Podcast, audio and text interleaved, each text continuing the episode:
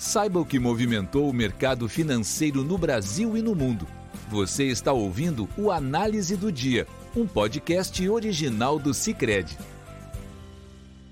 Olá pessoal, muito obrigado por acompanhar o podcast do Cicred. Aqui quem fala é Letícia Lemos, da equipe de análise econômica, e vamos comentar dos principais fatores que movimentaram o mercado aqui no Brasil e no mundo. Com o ato do Banco Central Europeu no radar, os mercados acionários do velho continente fecharam majoritariamente em baixa. Pela manhã, foi divulgado o ato da última reunião de política monetária do BCE, que mostrou que os dirigentes seguem preocupados com a alta inflacionária e reforçaram que os juros podem ser elevados em algum tempo depois do final das compras de ativos, que deve terminar no final do segundo trimestre ou início do terceiro trimestre de 2022. Uma vez que a ata deixou em aberto o cenário de elevação dos juros, os agentes do mercado projetam altas e início do ciclo de aperto de juros divergentes. Em todo caso, o cenário é de aperto gradual e cauteloso da política monetária. Diante disso, o mercado europeu operou com cautela, levando às perdas das ações europeias. Neste quadro, em Frankfurt, o índice DAX fechou em queda de 0,90%, o índice CAC 40 de Paris caiu 1,26% e o índice de Londres, o FTSE 100, perdeu 1,82%. Refletindo as ações de empresas europeias, o índice pan-europeu Stock 600 fechou em baixa de 1,37%.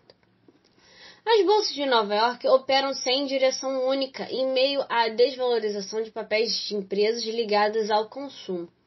A volatilidade do mercado se deve à combinação de inflação elevada com riscos à atividade econômica no cenário à frente.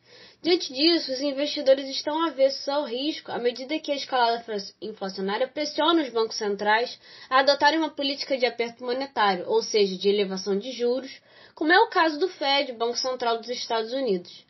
Em relação à desaceleração da atividade, no entanto, os indicadores apontam sinais divergentes.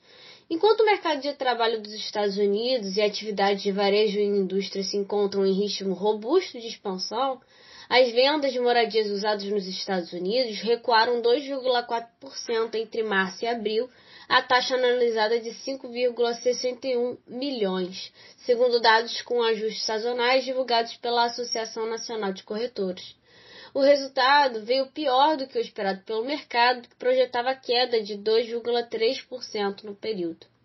Além disso, o setor varejista é pressionado pela queda das ações de duas grandes varejistas dos Estados Unidos, a Target e o Walmart, após a divulgação dos balanços corporativos das empresas, que mostraram um aumento dos custos de produção em meio a um aumento generalizado dos preços, inflação, e os gargalos da cadeia produtiva. Neste quadro, o viés dos índices de Nova York é negativo, com o Dow Jones em queda de 0,54%, o S&P 500 operando em baixa de 0,33%, enquanto o Nasdaq, no momento de composição desse podcast, se mantém estável. No campo dos treasuries, o tenor de 10 anos opera em queda a 2,84%. Já em relação ao dólar, o índice DXY, que mede a variação do dólar ante rivais, recuava 1,04%.